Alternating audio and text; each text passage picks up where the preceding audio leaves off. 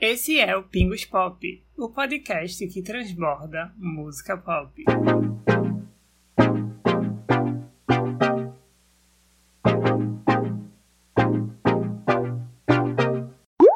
Gente, tudo bem? Como é que vocês estão? Muito prazer se você não me conhece. Meu nome é Eduardo Rodrigues. E se você já me conhece, meu nome continua sendo Eduardo Rodrigues também. Esse é meu podcast e aqui eu falo sobre música pop, meu espaço para conversar sobre cantores, sobre artistas, sobre álbuns.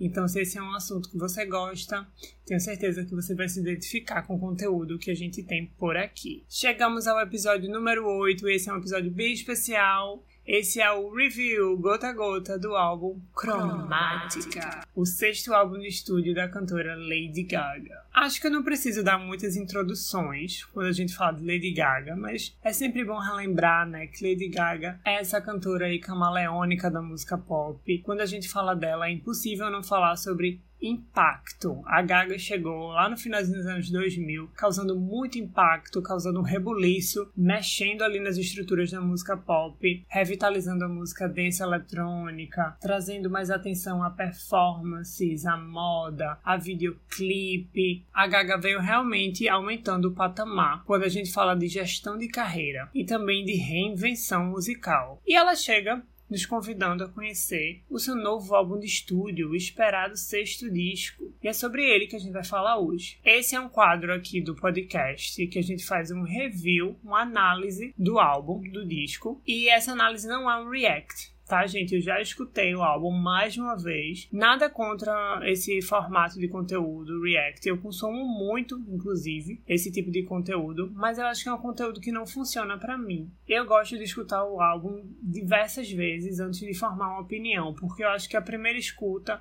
é muito diferente da segunda escuta, que é muito diferente da terceira escuta. Músicas que eu não gostei na primeira vez, eu passo a gostar na segunda e vice-versa. Eu acho que para mim o processo funciona dessa forma. Então eu não gosto de fazer muito react, embora eu assista vários, adoro ver a reação da galera escutando pela primeira vez, mas aqui é uma análise. Eu escutei várias vezes já o álbum desde que lançou e eu tenho muita coisa para falar, então vamos lá.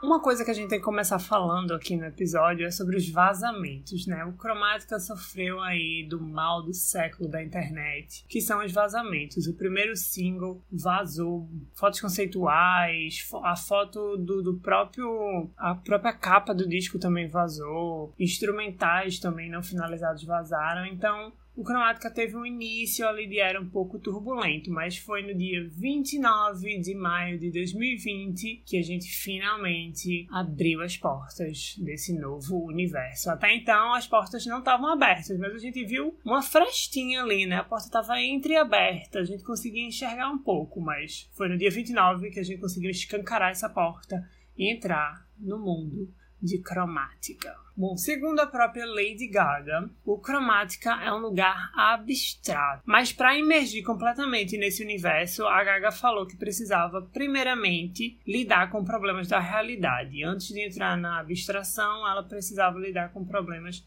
concretos. E quando a gente fala de problemas concretos, eu tô falando. Eu falei concretos, né? Meu Deus, quando a gente fala de problemas concretos, eu tô falando, claro, da pandemia do Covid-19. A Gaga se juntou aí com o Global Citizen e a OMS e promoveu um super evento é, para arrecadar doações para o combate do Covid. Ela juntou um time aí de muitos músicos e artistas e arrecadou muito dinheiro com foco principalmente em empresas, não no público geral. Ela queria fechar doações com empresas e arrecadou aí um bocado de dinheiro para o combate a esse vírus. E foi bem legal da parte dela fazer isso antes de mergulhar de vez no mundo de cromática. Segundo a própria artista, o cromática não é um lugar utópico e nem distópico não é um lugar em que a paz reina sobre a violência e vice-versa. É uma maneira subjetiva que a Gaga tem de representar o que ela sente, é uma maneira abstrata de retratar a sua realidade. Portanto, Cromática está longe de ser um mundo perfeito. Eu acho bem legal Lady Gaga é, trabalhar essa ideia de universo, de mundo, de planeta, enfim, cromática para você pode ser um lugar, pode ser um planeta, pode ser uma galáxia. Eu vou referenciar a cromática aqui com vários termos geográficos diferentes, porque eu acho que pode ser vários deles. Mas eu acho muito legal a Gaga fazer isso, porque até então ela, a gente via ela trazendo personagens como linha de frente, e agora a Gaga traz o mundo inteiro pra gente conhecer, né? Um lugar inteiro. Mas o que danado esse nome cromática significa, né? O símbolo na capa do álbum é uma, é uma onda senoidal, que é o símbolo matemático do som, que se relaciona às 12 notas musicais. E, portanto, obedece ao padrão cromático sonoro. Então a gente já tem um, um, tipo de interpretação aí. Cromática quer dizer som, quer dizer música. Mas também o cromática faz alusão à escala de 12 cores. Então, o cromática é uma viagem meio que sinestésica entre sonoridade, cores e sensações. A Lady Gaga diz que a música proporcionou a ela uma cura de muitas dores do passado, então cromática é a forma inteligível e metafórica que a Gaga usa para perceber o mundo, através da fantasia, através do teatro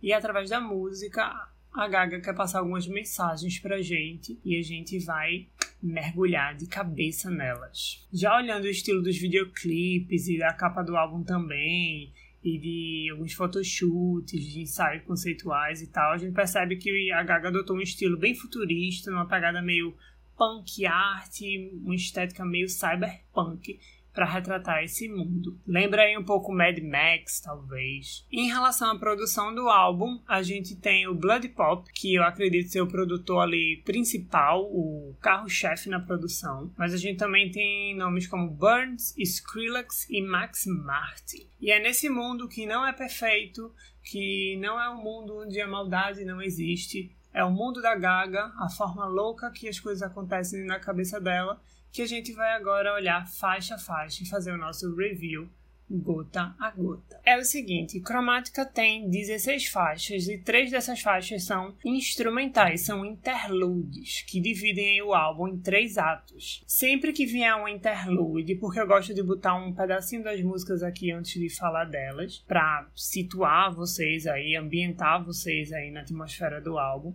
eu vou fazer o seguinte, eu vou botar a interlude já ligada à música seguinte, certo? Vou pegar a interlude e já deixar ela tocando emendada com a próxima faixa, porque eu acho que isso ajuda a gente aí na imersão, porque alguns interludes do álbum têm essa finalidade de emendar com a próxima faixa e ajudar a gente aí nessa percepção do que é o cromático. A interlude número 1, um, que é chamada de cromática 1, abre o álbum e logo em seguida vem a faixa Alice.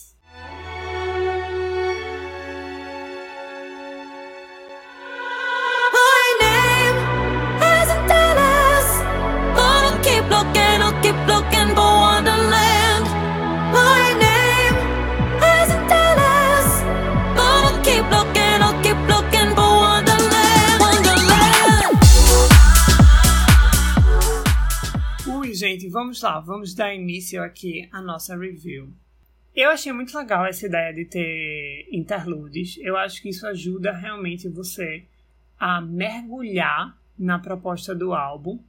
E a gente já percebe de cara que esses instrumentais, eles têm essa proposta de trazer você para dentro da realidade do cromática. E parece um filme, né? Parece um filme, tem um quê ali cinematográfico, parece uma faixa realmente de introdução parece um filme começando. Então a faixa ela vai crescendo, ela tem meio que uma pompa de descobrimento.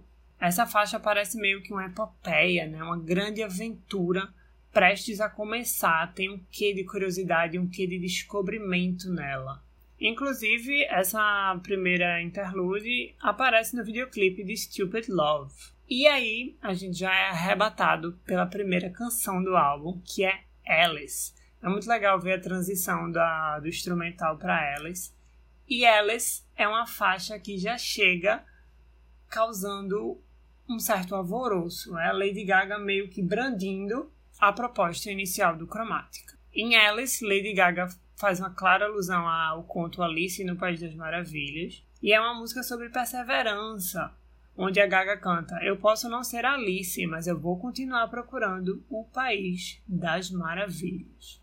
Eu achei muito legal essa faixa, porque o Cromática já tem essa proposta meio fantasiosa, E a Gaga abre ele falando de um conto, né? De Alice no País das Maravilhas. Então, a atmosfera do álbum já começa muito certeira. A gente já começa entrando mesmo no, no buraco ali que a Alice cai, do País das Maravilhas caiu, naquele buraco ali, e é ali que ela entra no País das Maravilhas. Então a gente cai junto com ela nesse buraco e começa a entender o que é o cromática. A música é um dance eletrônico muito característico dos anos 90 e bateu uma saudade de escutar a Lady Gaga cantando esse tipo de música, então o sorriso foi de um lado para o outro assim no meu rosto. E essa nostalgia é muito completada com a repetição que a Gaga faz com ah, ah, ah, ah, ah, ah, ah. Ela fazia muito isso nas músicas iniciais, algum tipo de repetição na fala, então bateu ali um sentimento nostálgico de ver essa Gaga resgatando algumas pérolas ali do início da carreira. Eu achei uma música perfeita para abrir o álbum, como eu falei para vocês. É a Gaga se jogando em corpo e alma no País das Maravilhas, na fantasia, na batida. É a Lady Gaga abraçando o Cromática e convidando a gente a abraçar junto com ela. A próxima faixa foi o primeiro single da era, chamado Stupid Love.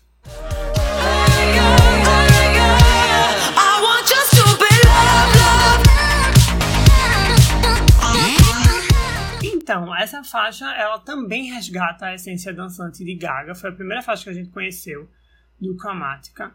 Eu quero destacar aqui uma mistura da, da música dos anos 80 com a música dos anos 90 ela é bem mais frenética que a Alice, enquanto a Alice tem esse poder mais imersivo, sabe? Com muito detalhe ali na produção de fundo. O Stupid Love chega bem frenética mesmo para fazer você dançar e se mexer.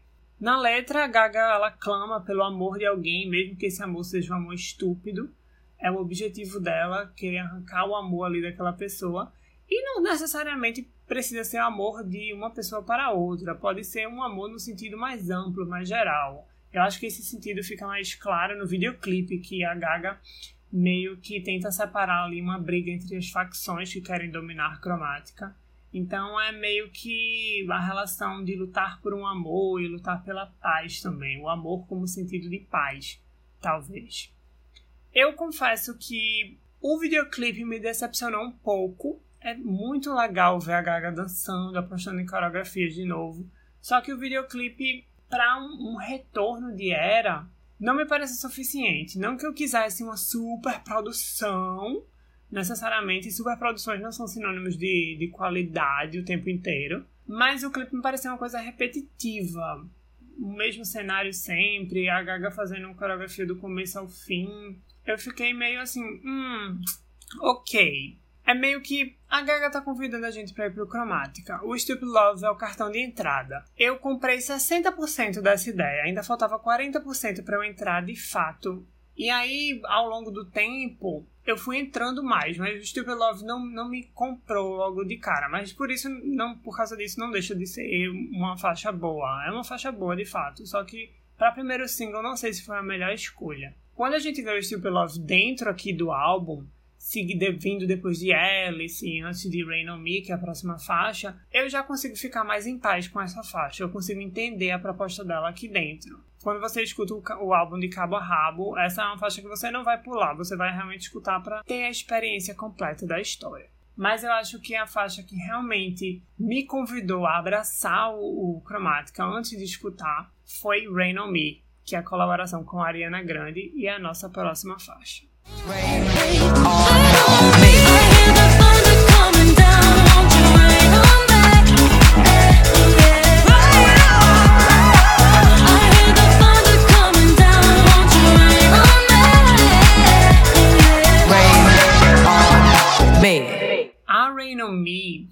Gente. Lembra quando eu falei que Stupid Love era o cartão de entrada para cromática? Eu comprei aí 60% da história. Com Rain on Me, gente, Aí, Rain Me superou até os 40% que faltava para completar 100. Rain Me me deixou assim 200% a mais com vontade de conhecer o Cromática. Rain Me é uma parceria com a cantora Ariana Grande. Eu fiquei muito curioso de ver essa parceria, porque Lady Gaga é um grande nome aí do, dos anos 2010, né, finalzinho dos anos 2000, e a Ariana é um grande nome atual, então eu queria ver como é que ia ficar esse equilíbrio aí entre as duas, que são grandes potências do pop. Rain On Me é uma parceria que realmente funciona de fato como uma colaboração. Tem músicas que são colaborações que a gente diz, hum, é, então, é, cada um cantou ali a sua parte, mas ok, né? Nessa música não, há uma sintonia com muitas nuances entre as duas partes, entre Lady Gaga e Ariana. De fato, elas fazem uma troca, elas somam e complementam ali uma outra e a faixa cresce demais. A Gaga entra num tom bem mais grave e a Ariana entra num tom bem mais melódico. Então as duas juntas, ó, só sucesso.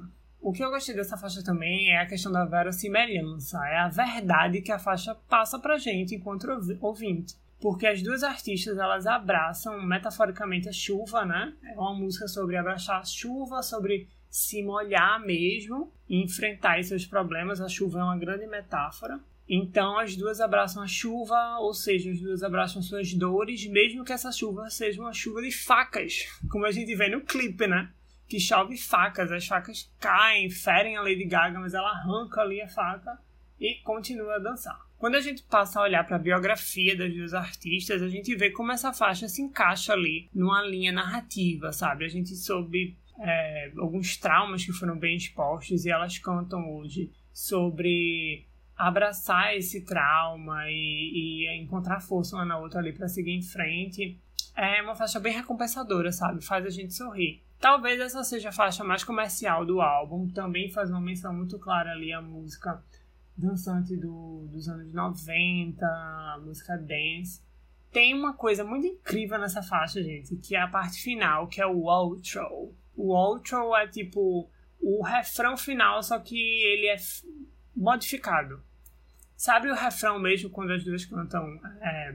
Rather be driver, Esse é o refrão. Só que no final elas modificam esse refrão e cantam. I see the thunder coming down, rain on me? Eh, eh. Isso é um outro, é tipo uma parte nova da música que é só inserida no final, é tipo um refrão modificado. E eu não via isso na música pop há muito tempo, gente. Eu não via isso há muito tempo. A gente estava acostumado com essas músicas super rápidas, de dois minutos e alguns segundos. E não tinha tempo para fazer isso. A Lady Gaga fez uma música curta, mas inseriu isso na música e ficou assim, perfeito. Rain on Me devia ter sido o primeiro single do Chromatica, porque realmente, ó, fez a gente abraçar ainda mais a Gaga, ainda mais a, a Ariana. A gente pula no, no buraco ali do País das Maravilhas, que é o Cromática, com vontade. A gente segura na mão de Gaga e Gaga ainda arrasta a Ariana para cair junto com a gente nessa loucura. A próxima faixa é a Free Woman.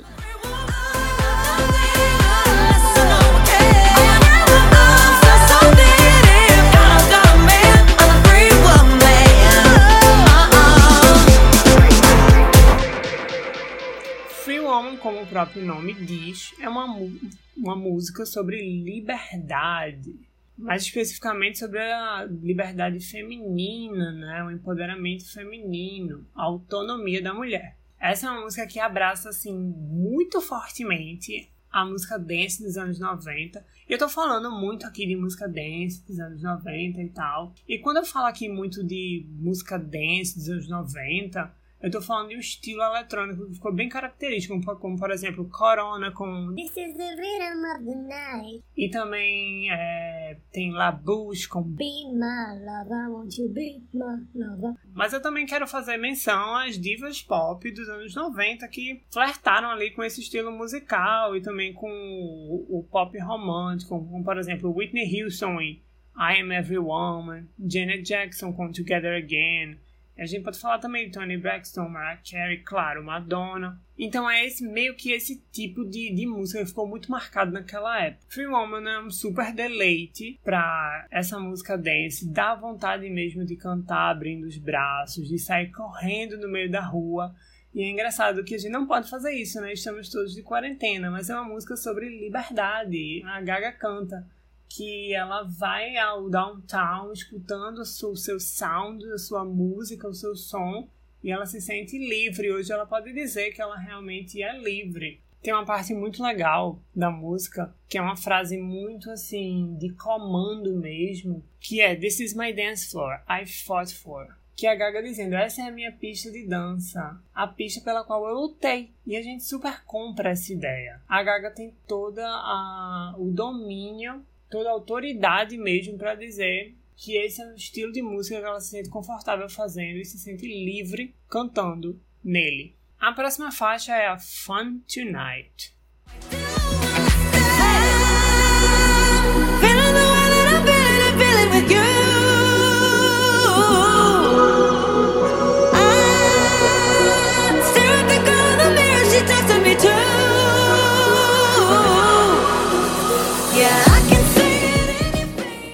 Comecinho da Fun Tonight, eu achei que essa seria a primeira balada do álbum, mas eu logo fui convencido do contrário.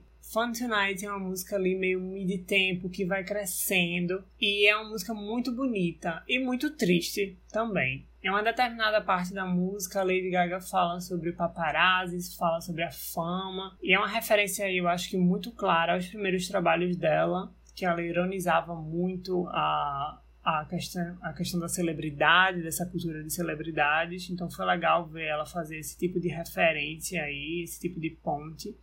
E a Fun Tonight é uma música sobre a mudança de humor, sobre as pessoas tentarem te fazer ficar feliz, mas você não consegue. Me lembrou muito Dance on My Own, da Robin, tanto pelo tema como por essa questão da melancolia na pista de dança. E a Fun Tonight é esse tipo de música, que são músicas tristes, que nos fazem dançar, que eu acho que é uma coisa que só música pop consegue proporcionar pra gente. E assim, eu adianto, eu, eu dei uma choradinha escutando essa música, mas eu também dancei. Tem uma frase muito legal que é I stare at the girl in the mirror, she talks to me too. Que para mim é, é um grande reconhecimento da Gaga saber que ela tem momentos ali que tá tudo tão bem ao redor dela, mas você não consegue se sentir completo. É esse sentimento de, de vazio, às vezes, que bate na gente. Mesmo quando, quando todo o cenário ao redor aponta para o contrário. E aí chegamos na segunda interlude do álbum, que é a Interlude Cromática 2,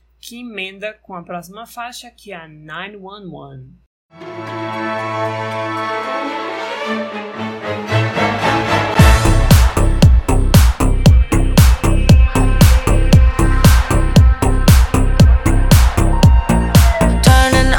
Emotional faders keep repeating self-fading phrases. I have heard enough of these voices almost like I Então, gente, essa para mim é a minha interlude favorita. Ela tem os violinos bem latentes, né? E diferente da primeira interlude, que tinha um ar mais de descoberta mesmo, essa tem um ar um pouco mais introspectivo, eu acho, mais misterioso. E é muito legal que ela vai deixando o tom ali mais profundo, mais íntimo, e de repente ela explode e transiciona para a próxima música, que é a 911. A 911 já começa numa transição explosiva e perfeita, eu já amei.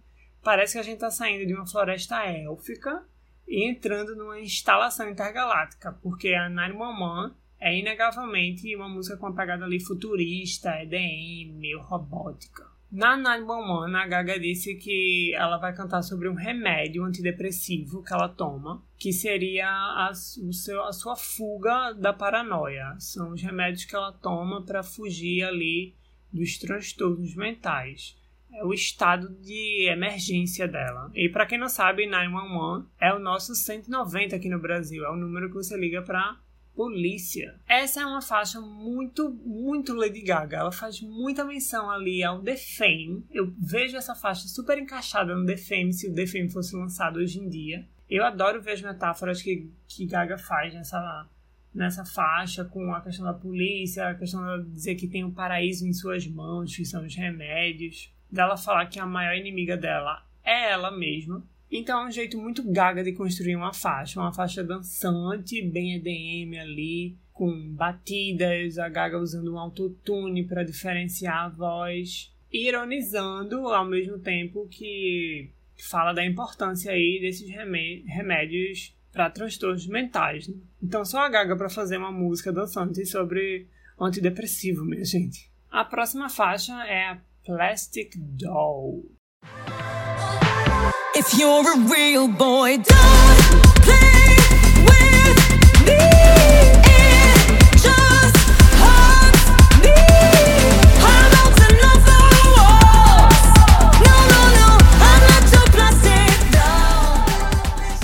Vi o título dessa faixa, eu já pensei, gente, com certeza essa faixa vai entrar no Seara ali, de outras faixas que a Gaga adora fazer, como Donatella, Beautiful Dirty Rich. E essa faixa segue muito a linha da 911 na sonoridade mais marcada pelas batidas eletrônicas. E a Gaga começa a explorar um pouco mais essa é, intimidade, sabe? É, os desconfortos que ela tem com ela mesma. Nessa faixa, a Gaga se compara a uma boneca de plástico, a uma Barbie, e ela sabe que ela pode ser lida como uma artista vazia por muitas pessoas, uma artista sem conteúdo, porque ela canta música pop, porque ela gosta muito de moda, mas ela também reconhece que a sociedade tira a humanidade dos artistas pop. Então é a Gaga brincando com esse universo que ela mesma criou né, no começo da carreira dela. Plastic Doll soa como uma crítica, mas também soa como uma ironia, e no final das contas é uma música sobre perversidade na indústria pop. Essa faixa foi produzida pelo Skrillex e me surpreendeu. Eu estava esperando realmente um batidão assim para você tirar o cabelo da cabeça.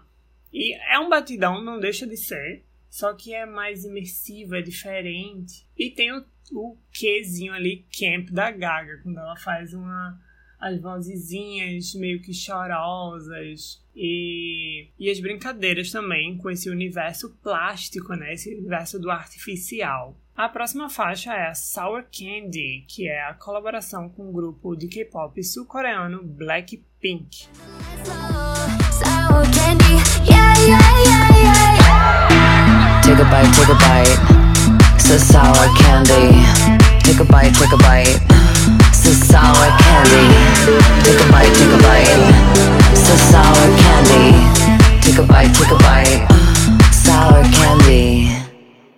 A Sour, eu achei incrível a Sour Candy vir depois de Plastic Doll. Eu amei essa combinação, porque a Plastic Doll é uma ironia, de certa forma, e a Sour Candy continua nessa vibe meio ousada, sabe? Sassy, divertida e despojada. E é uma música sobre primeiras impressões. A Gaga e o grupo Blackpink cantam sobre parecerem duras por fora, mas por dentro serem dóceis.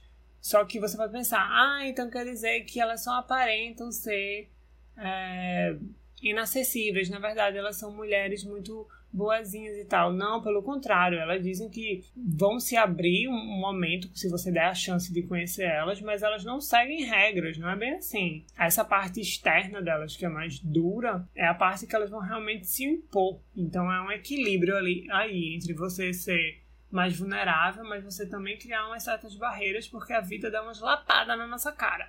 Eu amei essa faixa, achei é uma faixa meio house, mas que mistura ali alguns elementos do K-pop e você consegue ver momentos de coreografia.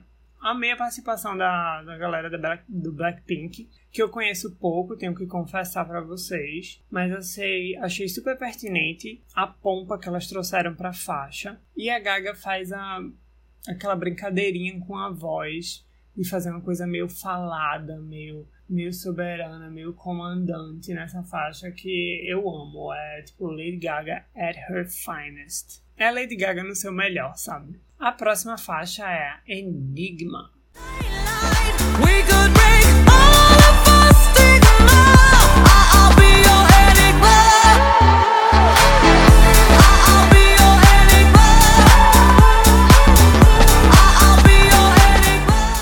Quando eu vi o nome dessa faixa, eu logo pensei, meu Deus. Enigma foi a residência que Gaga fez em Las Vegas. O que a gente pode encontrar aí de semelhanças? E Enigma foi uma grande surpresa pra mim, porque eu tava esperando uma coisa muito sci-fi, meio eletro, alguma coisa desse tipo, só que não. A Gaga vem com uma atmosfera meio que musical, mas ao mesmo tempo meio passarela. Ela utiliza ali elementos mais tradicionais, que eu acho que parecem um saxofone, mas brinca muito com house. Então, assim, uma música super chique para você cantar enquanto você desfila. É a combinação perfeita entre Broadway e um desfile de moda. A voz da Gaga tá impecável, bem visceral. E eu acho que ela faz uma referência à essência dela, que é, é, é isso. A Gaga é um grande mistério, é um grande quebra-cabeça, é um grande enigma. E a graça está justamente nisso, sabe? Na confusão, na dúvida, em saber que a Gaga pode ser tudo ao mesmo tempo. O ponto-chave está na pergunta, sabe? O que é Lady Gaga? Que é uma pergunta que eu arrisco dizer, não sei se existe uma resposta 100% correta. Ah, vale mencionar aqui também que a gente pode perceber uma, uma referência ao David Bowie quando a Lady Gaga canta We Could Be Lovers, talvez seja uma referência a We Could Be Heroes. A próxima faixa é a Replay.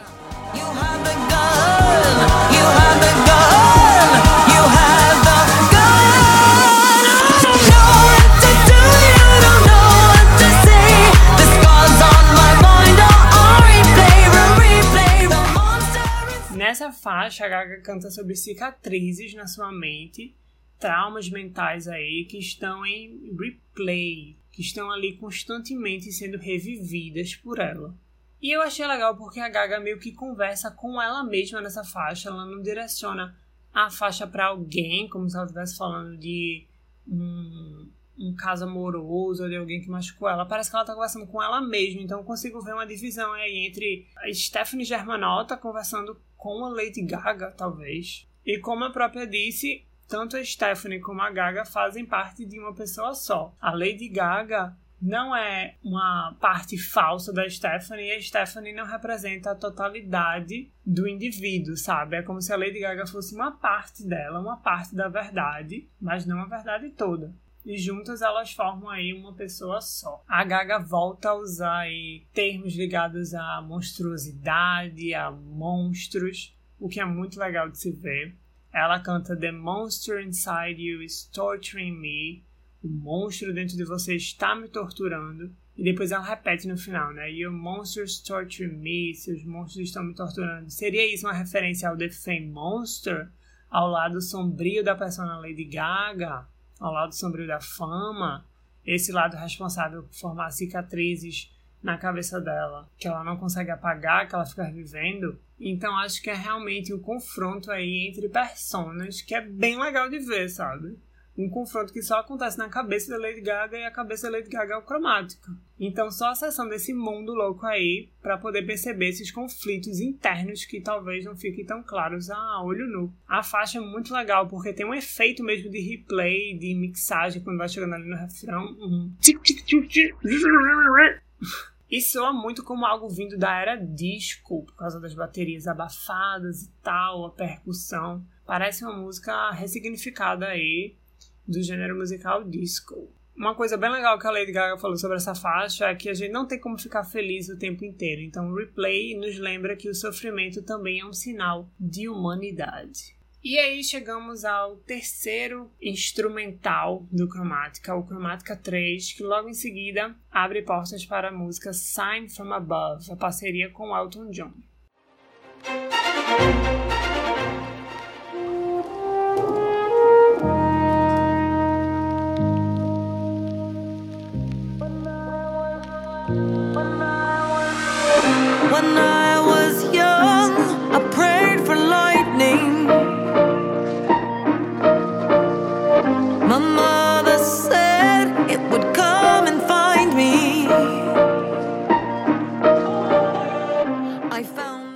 Esse instrumental ele tem um barulho de chuva leve ali no fundo, né?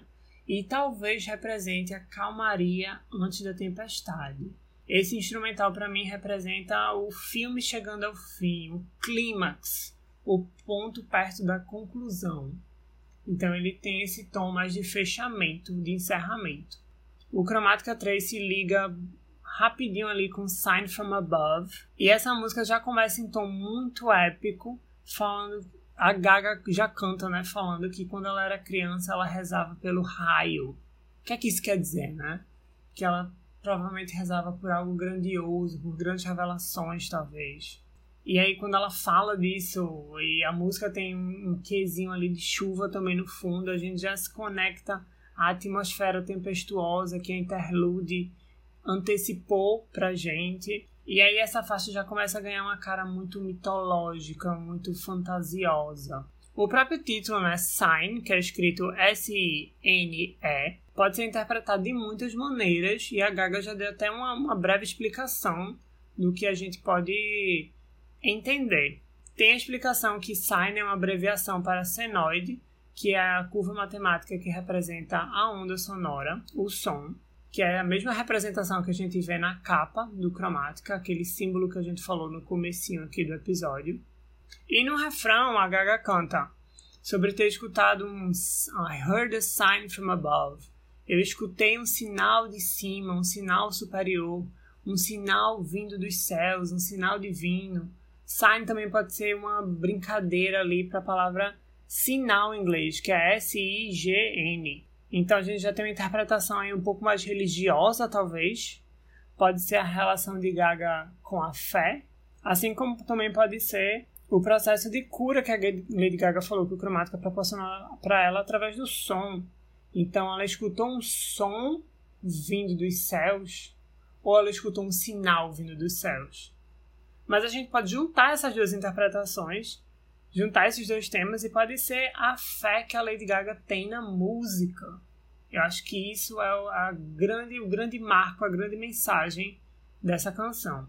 O Elton John entra nessa parceria de uma forma muito surpreendente, porque acho que todo mundo pensou que ele ia fazer uma balada com a Gaga, e não, ele vem ali num tom mais grave, super combina com essa música que é, que é bem explosiva.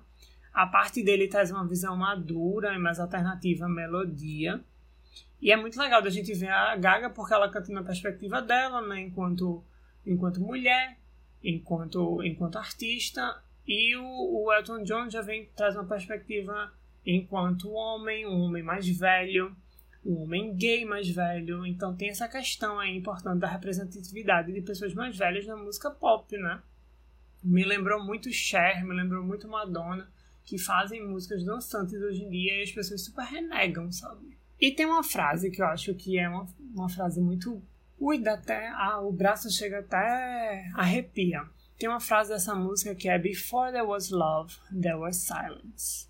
Antes de existir o amor, existia o silêncio. E aí você pode interpretar essa frase como você quiser, porque eu acho que a intenção dela é justamente causar essa, essa percepção plural mas eu acho legal, muito legal essa frase, porque é uma frase que eu acho que é sobre transformação. Antes de qualquer transformação, há o silêncio, né? a inércia. Então é preciso tentar escutar, tentar compreender o silêncio, porque o silêncio não significa um completo vazio. Existem barulhos ali, há sinais no silêncio. E a Gaga ajuda a gente a escutar o silêncio. O final dessa música é super, super assim inusitado. É um grande emaranhado eletrônico distorcido. A faixa também explora em alguns momentos um canto gregoriano.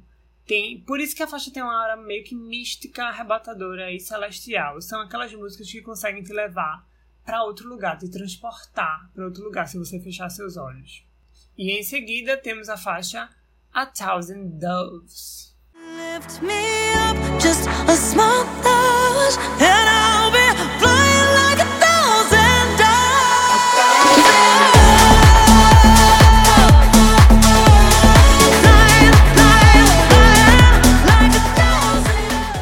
Quando a gente traduz essa faixa para português, ela soa meio estranho, com mil pombas. Mas é uma faixa que fala sobre apoio, sobre como a gente precisa um do outro para seguir em frente e para chegar em, em, resultados grandiosos, né? Atingir a nossa excelência. A gente não consegue muitas vezes sozinho, a gente precisa de uma rede de pessoas nos apoiando ali. Mas é uma faixa que também fala sobre liberdade, sobre autonomia, sobre superação. Tem uma alusão muito clara ali ao voo de mil pombas que a Lady Gaga canta. Se as pessoas derem um empurrãozinho nela, ela vai conseguir voar, voar como mil pombas. O que eu acho legal dessa faixa é que a voz da Gaga guia a produção e não o contrário. A Gaga vai mudando o timbre dela e a produção vai acompanhando até chegar no refrão. Eu acho que acontecia o contrário na, nas músicas que a gente viu até agora. A batida que ia guiando a voz da Gaga e aqui a gente vê a, a voz da Gaga muito mais em, é, em destaque, né, em ênfase. É uma faixa que eu gosto, mas eu reconheço que é, dentro da proposta do álbum essa é uma faixa que você pode escutar. Claro que se você estiver fazendo esse exercício de escutar o álbum inteiro, ela vai entrar ali no. vai ter um papel fundamental ali na imersão. Mas se você escutar ela separado, talvez você não fique tão cativado. E não é porque ela é uma faixa ruim. Talvez se ela tivesse outra posição, ela ganhasse mais força, não sei. Mas ela não é uma faixa ruim. Ela só é um pouco mais fraca porque o álbum constrói uma progressão sonora muito boa. As faixas que a gente escutou até agora, elas são muito boas, são muito grandes.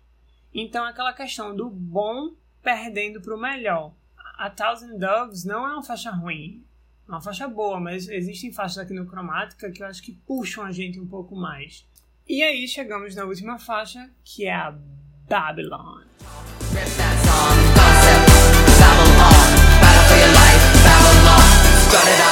Walk a mile, serve it ancient city style. Talk it out, babble on, battle for your life, Babylon. That's gossip.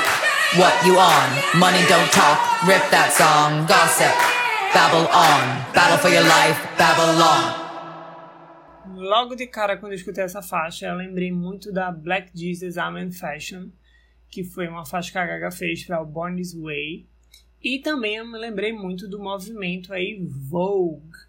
Não necessariamente da música Vogue de Madonna, embora tenha ali referências. Estou falando muito mais da cultura Vogue, né? Que vem da cultura do quê? Do ballroom. O ballroom é uma cultura LGBT, é um, uma competição entre casas, que são as houses, e os membros dessas casas competem através da coreografia, do lip sync, do desfile, da performance. Então eles parecem realmente estar travando uma batalha ali através da dança. E Babylon para mim é isso, é uma grande música de, de batalha, um hino de guerra. Se você quer conhecer um pouco mais sobre a cultura do ballroom, eu indico aí uma série chamada Pose, que fala sobre a ascensão aí do ballroom lá nos anos 80 e 90. O ballroom acho que faz muito parte aí da história da Lady Gaga com a filiação ao público LGBT, porque no ballroom a gente tem uma grande ênfase dada à comunidade latina, à comunidade negra, à comunidade trans. Então eu vejo Babylon talvez como uma música e um hino de, de perseverança, talvez. O que é legal de Babylon são os vocais de apoio que é tipo um coral, né? Dá um toque meio gospel uma música. Mas tem um saxofone também, misturado com as batidas de Vogue, bem marcadas, tá, tá, tá, que eu acho que trazem um frescor, torna a música muito, assim, atemporal, talvez. O título da faixa fala sobre Babilônia, e essa é uma faixa que faz, que faz muita alusão ao mundo antigo, né? Meu Deus, a Gaga começa a música falando pra gente curtir o final de semana como se estivéssemos before Christ, né? Nos anos antes de Cristo. Que aí eu só consigo imaginar que são anos que não aconteceram, que não existia ainda o, a pressão católica, né? Uma religião propriamente dita, então são anos mais livres, libertários, livres de pudores e etc. E eu já vi muita gente falando também que a gente pode ressignificar esse é, Before Christ que ela fala, né, o BC para Before Covid, antes da Covid-19. Como eu falei, o título faz uma referência clara à cidade histórica da Babilônia, e existe na Bíblia o mito da Babilônia, né? Que para chegar aos céus, os habitantes da Babilônia construíram a Torre de Babel. Entretanto, essa ambição aí dos babilônicos enfureceu Deus, que acabou destruindo a torre. E além disso, ele espalhou os habitantes da torre por todo o mundo e modificou as suas línguas nativas. Então esse mito meio que explicaria a existência de tantos idiomas diferentes ao redor do planeta. Gaga também brinca com a expressão em inglês babble on, que significa tagarelar, fofocar, que provavelmente é originada desse mito, que segundo a Gaga é um grande marco da, da nossa civilização.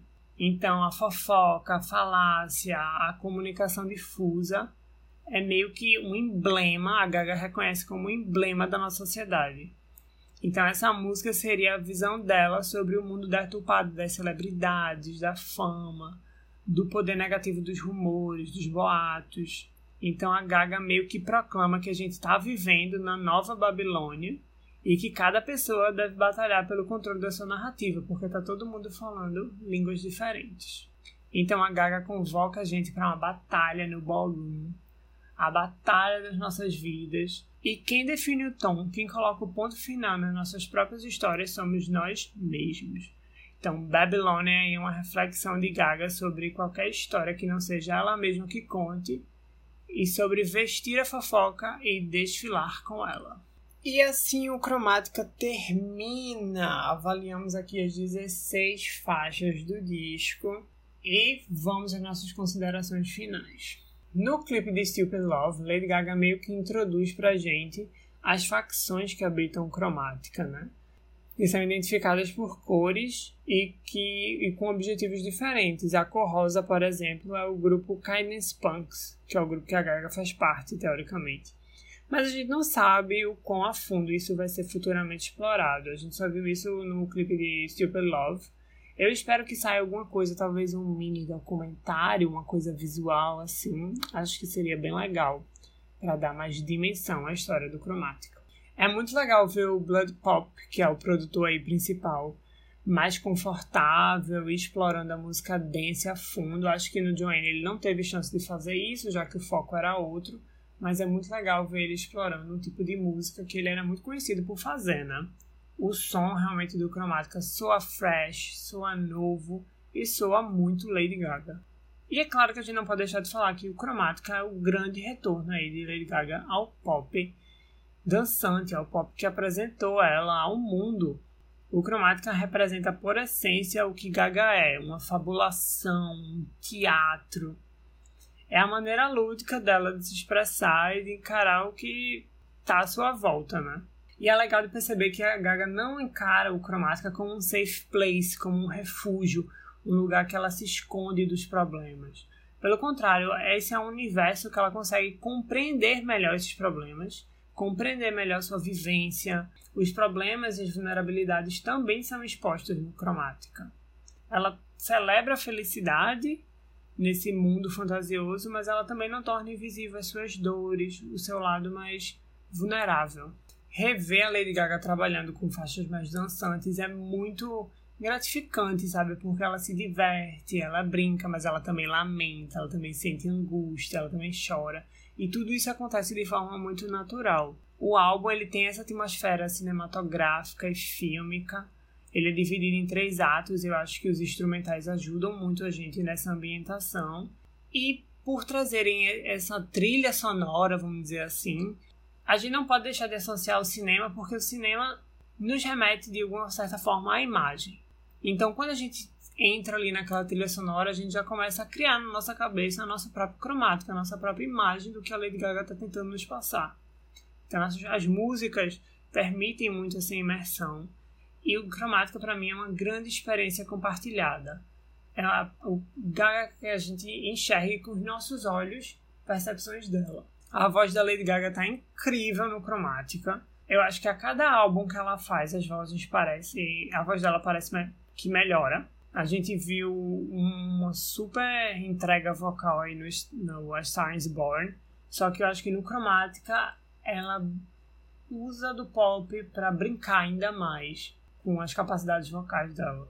As parcerias do Cromática também, para mim, são um grande acerto. Elas funcionam muito bem, não parecem ser fillers, não parecem ser é, coisas que vão assim, encher linguiça. Elas vêm para contar a história e para somar. O Cromática, para mim, é uma grande pista de dança que promove a cura. A Lady Gaga se cura através da, da pista de dança, se cura através da música pop. Então acho que o Cromática me lembra a irreverência do The Fame, o lado obscuro do Born This Way e a vivacidade do art pop. E mesmo que não tenha intenção, acho que o álbum meio que reflete os tempos de pandemia. O Cromática foi finalizado em janeiro, então a Covid-19 ainda não tinha se tornado tão latente assim. Mas os temas do álbum, é, os temas do enredo que permeiam liberdade, dores emocionais e apelo aí ao escapismo, acho que são assuntos urgentes na quarentena. Escutar esse álbum em casa, eu acho que ganha um novo significado, uma nova dimensão. A gente não pode sair na rua para para cantar essas músicas, a gente não pode ir para festas para dançar essas músicas. Então a gente tem que agrupar nossos sentimentos no nosso universo particular, nas nossas casas. E a gente tá realmente preso, né? Tá cada um na sua casa pensando no, no bem maior. E escutar o cromática nos permite fugir um pouquinho desse dessa prisão, né? Nos permite imaginar alternativas, um mundo paralelo. E realmente, como Lady Gaga falou num tweet, dá vontade de cancelar a Terra e fugir para o cromática, viver lá para sempre. E essa viagem ela, ela é possível. Basta a gente fechar os olhos, respirar fundo e aperta play no álbum.